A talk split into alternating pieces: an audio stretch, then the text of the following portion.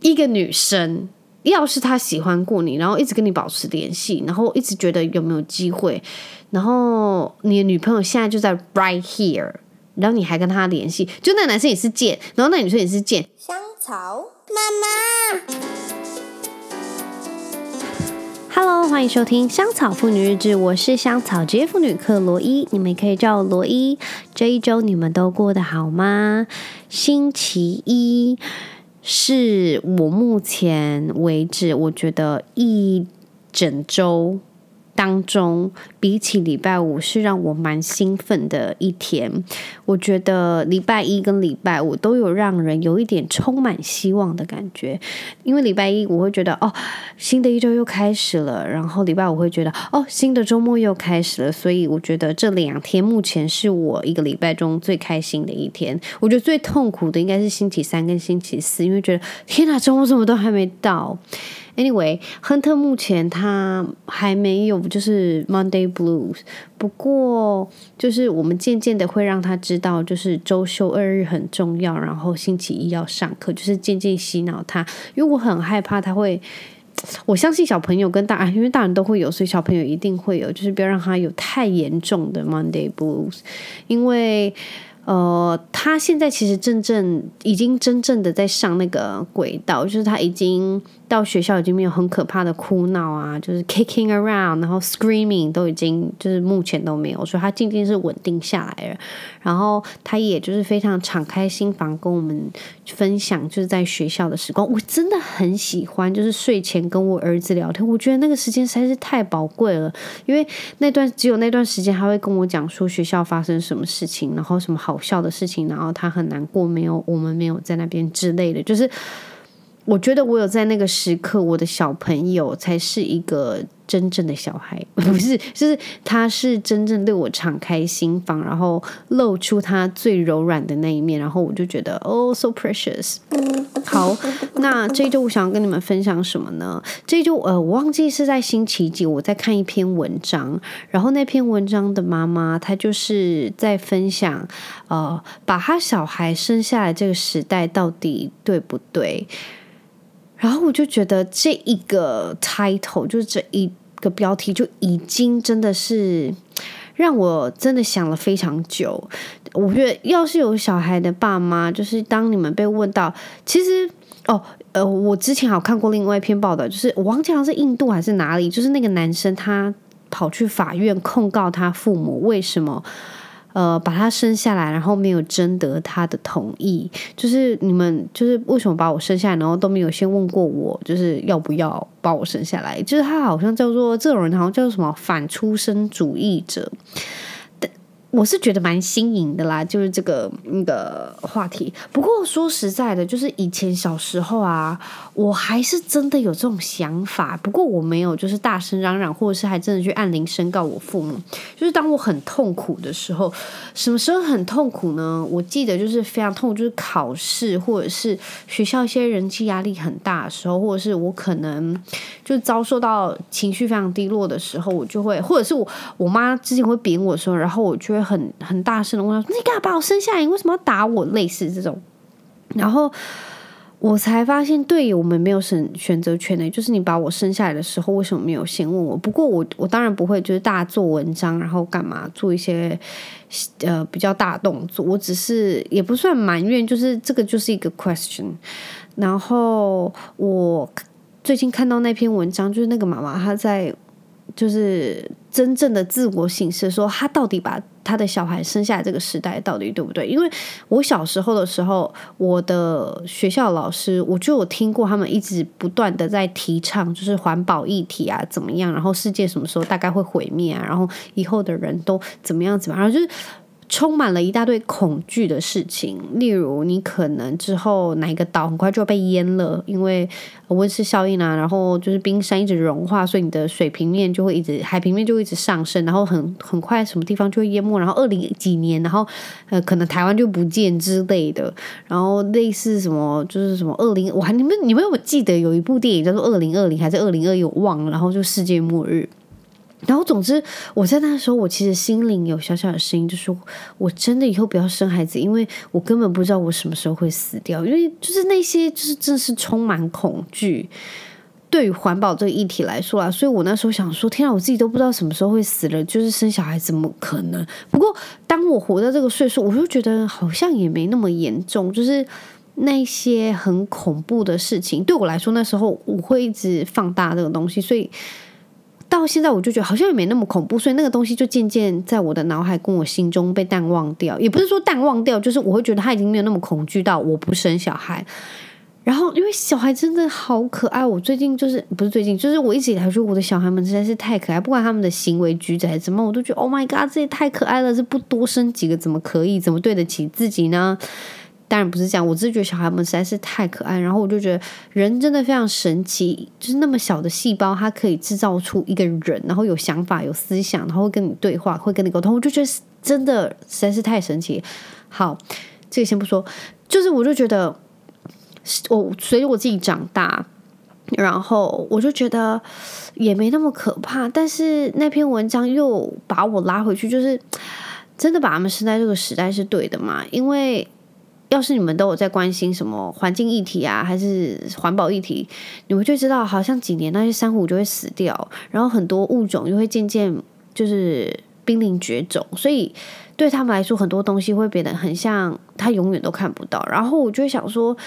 这样真的对他们来说是好的吗？不过。我就觉得，呃，就最近我们在上课的，就是亨特去上课嘛，然后我同事就跟我讲过，不用担心，反正他们的人生一定会找到自己的出路。然后就觉得这句话也是对的，因为我们之前长辈也就是这样子把我们拉拔长大，所以我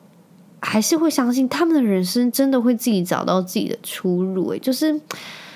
嗯、你们回想一下，二十年前，要是你们的老师都威胁过你们，不是威胁啊，就是也不是恐吓，就是让你们知道之后的世界有多可怕，然后你们没有水啊，然后一直干旱。虽然这件事情真的是在很多地方渐渐发生，然后非常多的森林大火啊，还是很多地方开始干旱，还是开始淹大水，类似这种，就是大自然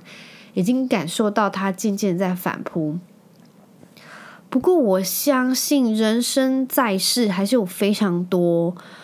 好的时刻，然后是值得活下来的。我不知道我小孩到最后会不会埋怨我把他们生下来，让他们在这个世界上受苦。不过，我相信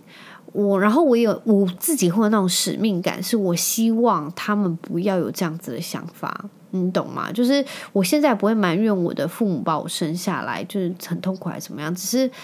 因为我我就觉得我 I'm having a good life，也不是说我大富大贵怎么样，但是我现在我的人生中是满足，是富，就是我心中目前是富有的，是满足的，所以我就觉得我不会埋怨我父母现在把我生下来，所以我也希望我的小孩之后也不会这样子想，所以我那样使命感，就是希望我的孩子可以很开心，然后呃吃得饱穿得暖这样子。大概就这样，然后，嗯、我那时候就看到那个印度的男生，然后他不是去控告他的父母，说为什么要把我生下来，然后没有问我的选择，这件事情本来就很矛盾啦。你就只是一颗精子，一颗卵子，你是要怎么问他？我就觉得真的也很难，我也不知道到时候那个判决怎么样。有兴趣可以去 Google 一下。只是我就觉得这件事情就是真的非常的 ridiculous，大家可不可以冷静一点？但是又说到就是很多有一些非常激进的这些分子，什么反出生主义的人，他们就会说到，好像在战乱，他们是希望就是很多在战乱的地方就是不要生小孩，因为生下来真的是受苦，或者是我觉得在人口非常。爆炸的国家是不是最近印度还是印度吧？那他们的人口数是不是已经要超越中国？忘记不知道在几年，他们的人口数这是爆炸式成长，然后会超过中国。然后就觉得很多地方的人口数都一直在下降，因为出生率真的是渐渐的一年比一年还要低。不过他们是还是稳稳的，就是在成长当中，然后目前已经要超过。呃，全世界人口数最多的国，然后就觉得实在是真的非常的惊悚骇人。我不知道，我是觉得啊，人生在世已经真的是非常够困难。我就觉得我就是 do our do our best，然后好好的把孩子拉把长大，然后也希望他们就真的不要之后去按铃申告 控告我为什么把他们生下，因为我就觉得其实这样真的有点难过，因为那个人他是说，因为他其实是自己有精神疾病，然后有一些什么忧郁症啊类似这样，所以他就觉得他生下来其实是非常痛苦的，然后他也呼吁，就像是战乱国家人不要生小孩，或者是有一些罕见疾病，或者是呃像刚刚说的忧郁症啊什么的不要生下，因为呢他是有基因会有。遗传，所以他们小孩也有之后会受这样子苦的可能，但是我就觉得其实是不公平的，你们懂吗？因为老实说，现在罹患癌症的人非常多，因为环境荷尔蒙什么之类的，你不可能就是都要人不去生小孩。我觉得这真的好难哦，因为因为现在得文明病或者是一大堆有的没有的疾病的人一大堆，总之啊，我觉得这是很难。但是我必须说，就是。真正怀孕的人，真的都要去做产检，在你们经济许可范围内都去做很精密的检查。我觉得对自己也是好的，对小孩来说也是好的。因为要是真的发生了，就像什么罕见疾病，也可以提早评估，然后去先跟小儿科医师啊什么接洽做治疗，因为。有些真的生下会非常的辛苦，就不止小朋友会很辛苦，然后长家长会很辛苦，所以我觉得这个议题真的是难的，就是把这个小孩生在这个时代到底是对的吗？就有待商讨啦。你们也想一下吧。我是觉得对我来说，没有哪一个时代是对的，因为很多事情 is getting better or getting worse，所以。我觉得每个时代是完全是哪一个是好的？我觉得现在就很好，现在就很好。好了，好了，我要跟你们讲另外一件事情，就是，嗯，我发现一件非常可怕的事情。那件事情就是，呃，我不知道有没有在这 p o d a 说过，就是我那时候去月子中心，然后，呃，那个之前我的泌乳师他就跟我聊到。他们之前有一个妈妈，然后她的小孩在旁边，就是妈妈在做泌乳课程，然后那个小女孩，因为他们家里的人禁止她看电视，不过因为妈妈在泌乳，就在那边推乳线，然后小朋友他的老大就在旁边陪他，但是就刚好电视是开着，所以他小朋友真的是死盯着那个电视看，就是看到眼睛都快要粘在上面，然后他就真正感受到，就是小朋友真的不能就是禁止，因为你只要一。真的开放，或者是让他抓到机会去接触这个东西，他就会肆无忌惮，然后真的是把他的能力值开到最大，就是他一定就是要看到死，就是往死里看这样子，然后就觉得非常可怕，就跟我分享说，他就觉得什么事情都真的不应该要以绝对的东西来控制，除非是什么毒品还是抽烟啦，这就是另当别论，然后。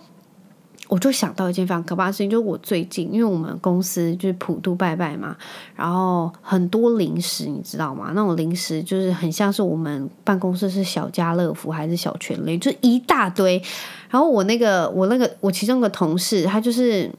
嗯、跟我讲说，就是他没有办法忍受，就是办公室有零食在，他会一直去拿。就是他有个大脑，就是那边有食物，他正要去吃；那边有食物，他正要去吃。然后我就说，到底为什么？他说，因为他们，他说他平日啊，一到五真的不会去吃零食，都一定是在家人聚在一起看电视，什么时候才会去吃。然后我就说，我真的真的非常的严格诶。然后他就说，对啊，因为就这他们家规定，所以他就。没有办法想象，就是现在他可以去触手可得到的零食的地方，他没有去拿，就是这件事情有点违背他人生的道理。然后我就觉得实在是太不可思议，所以他就会往死里吃，你知道吗？真的是往死里塞哦。就是我们那种小熊软糖不是一包，它就是我们是一颗一颗吃，它是一整包一整包在塞的那种。然后我就觉得非常惊悚骇人，然后就说这真的跟他的家长就是管教他们是有关系，因为他们就不。不能让他们在平日去接触这种东西，所以当他抓到机会的时候，他就会往死里吃，然后我就觉得实在是太可怕了。然后我就想到一件事情，就是我在教育我的小孩，就教养我的小孩，就吃糖果啊，吃巧克力啊，或者是看电视，或者是用手机这样子。呃，我们在吃糖果，就是在他两岁之前，我们是几乎我在。就我印象中，是我们没有让他碰过，他好像到现在还没有吃过任何的什么硬糖什么。不过他吃过什么声音？吓死我了！是外面的车声。我想说什么声音？好，就是他有吃过那种儿科医师去看诊给他的那种软糖。就那种什么 ACE 的那种，它上面是写什么没有含人工色素还是什么叭叭叭。所以他如果吃过那种东西，不过他真的还好像还没有吃过那种硬糖。然后他有吃过巧克力，因为就是很家人在国外的家人在复活节就会寄给他一堆巧克力，所以他就已经知道滋味。然后时不时我们去呃哪里啊，我们带回巧克力的时候，他就会想要一起分享。然后我们就会给他吃，所以等到他过了两岁的时候，我们就已经是开放糖果啊，就是让他吃，或者是巧克力，但是不是那种肆无忌惮吃，就是我们规定他他有 being a good boy，然后就是把自己的玩具都收拾干净，然后吃东西都把它放到水槽里面什么之类，只要他就是把事情处理很妥当，然后 being good，他就有办法获得那样子的奖励。还有看电视也是，就是他只要。就是把一切都处理的非常妥当，他就有办法获获得看电视这个权利。然后，呃，我觉得，我觉得在这样子的情况下，就是。是有办法让他不要像我同事那样，因为他即便看到了我们跟他说不行，他还是会 OK，就是他不会往死里哭还是什么。因为我记得刚开始我们让他接触的时候，我们就只要跟他说不行，不能再看电视，或者是不能你不能再吃第二个，他就会爆哭，然后就是往死里哭，反正他就是要吃到，不吃到不行，然后世界末日一样。不过我觉得当他渐渐知道那个原则。然后一点点一点开放，他是有办法说不要。然后我就觉得很厉害。我觉得小朋友就是在你跟他讲说，哦，不要不行，就真的不行。反正就是温柔的拒绝，然后你要非常温柔，然后非常坚定的跟他说就不行，没有办法。然后他也会欣然接受，因为他可能只是该该叫，然后看有没有机会。反正他也知道是不行的。然后我记得非常印象深刻的是，有一次我们到就是一个小朋友他们家里。去玩，然后他们家的电视就是那种 twenty four hours，就是都开着，或者是他触手可得他另外一只手机，然后有因为在小朋友在玩的时候，他们就玩得很开心。但是当亨特看到电视开起来的时候，他就会一直被电视吸引，因为在我们家就是卡通不会一直播放，然后他就觉得很吸引，他就他我就觉得他有点犹豫，就到底要过去玩呢，还是要去看电视？然后我就跟他，我就跟那个家长讲说，可不可以？我们不要看电视，就让他们玩，然后就说好。然后我就发现，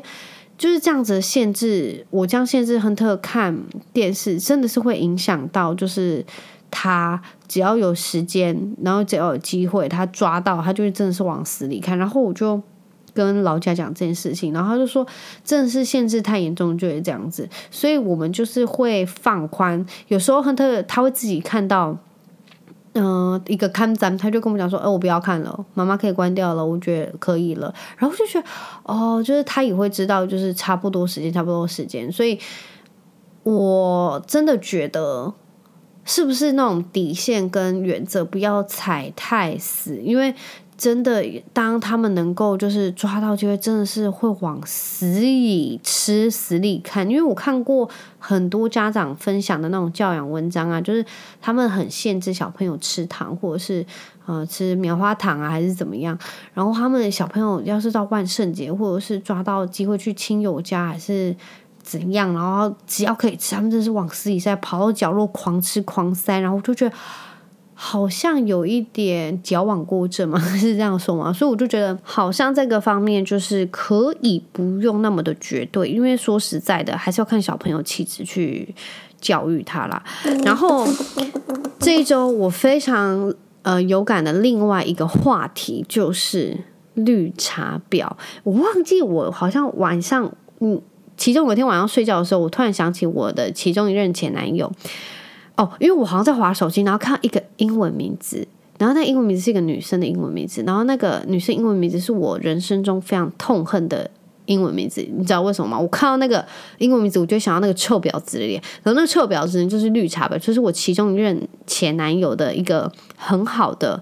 朋友还是怎么样，我忘记。我跟你讲，你们知道怎么样吗？就是他是我前男友。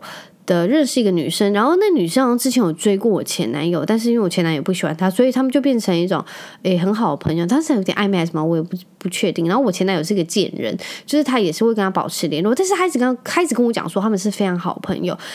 然后就有时候我还记得，就是那时候我大学，然后我有时候打电话给他，他就会通话中，然后哦，他可能就讲完电话讲，他就会回拨给我说，哦，所以你刚刚在跟谁讲电话？就会说，哦，就跟那个女生啊，跟那个女生讲电话。然后我想说，所以你一定要先跟他讲电话，再跟我讲。然后我是你女朋友，他说，哦，没有啊，就刚好失恋啊，怎么样？或者在跟他聊天，问他最近怎么样？我不知道，我只是觉得一个女生。要是他喜欢过你，然后一直跟你保持联系，然后一直觉得有没有机会，然后你的女朋友现在就在 right here，然后你还跟他联系，就那男生也是贱，然后那女生也是贱，因为我已经跟他讲过，拜托你可以不要跟他联系，因为他是造成我非常不舒服。他就是说好好好，但是女生就非常爱传简讯给他，或者是非常主动爱打电话给他，即便我男友没有回拨，他会一直打到他接，类似这种，然后我就会非常不爽，然后有时候就是。呃，他们好像私底下有见面过，但是我男朋友基于不想让我觉得很，就是我在那边烦怎么样，他就有可能不会跟我讲，但到最后还是被我发现，类似这样的，我就觉得女生好讨厌哦。就是我到现在只要看到那女生的名字，一个很常见英文名字，然后我就会堵拦到爆。然后我只要身边的人